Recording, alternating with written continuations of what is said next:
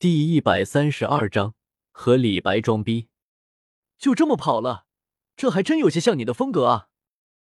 马车内看到萧天居然扭头就跑了，美杜莎顿时目瞪口呆，不禁打趣道：“什么叫逃跑？这就战略性撤退，好不好？”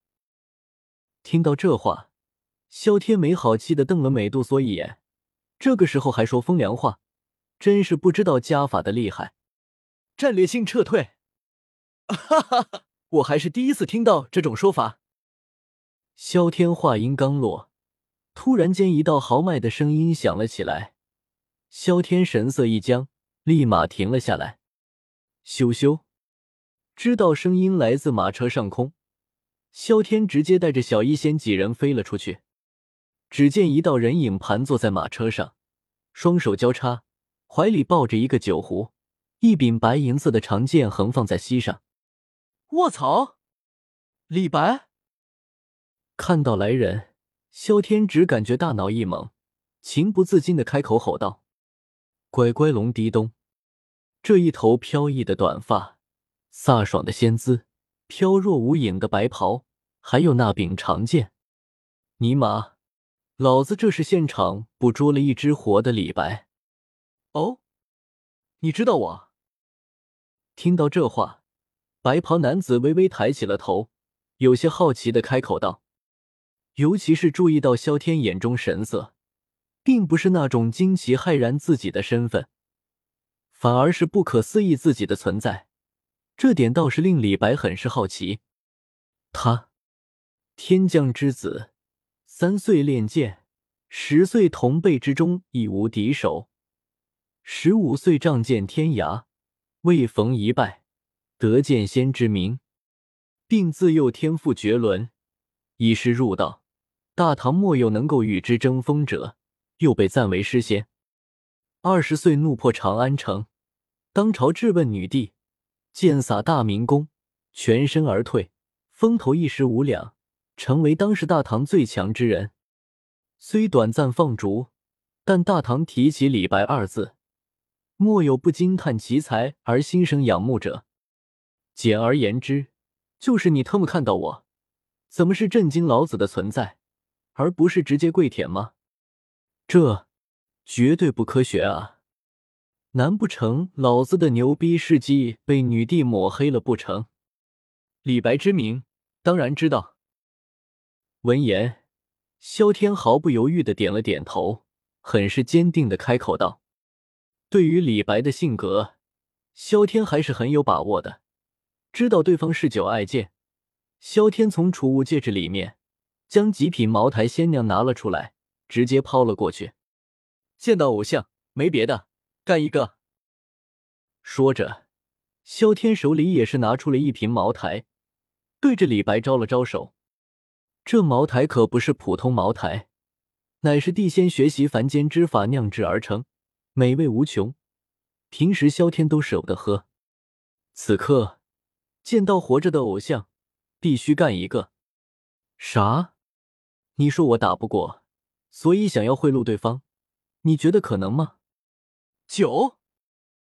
看到瓶子里面的液体，识货的李白顿时一愣，随后立马笑了起来，有些嗤笑的开口道：“想要让我放了你，也不至于用酒吧？”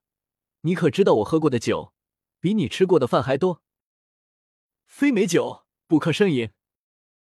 自信勃勃的说了一句，李白直接将极品茅台扔了回来，脸上满是不屑之色。萧天，虽然我知道你牛逼，但这么装逼就过分了吧？没办法，萧天摇了摇头，只得将茅台的盖子打开了。一股浓烈的香味向着李白飘去，李白的脸色立马变了。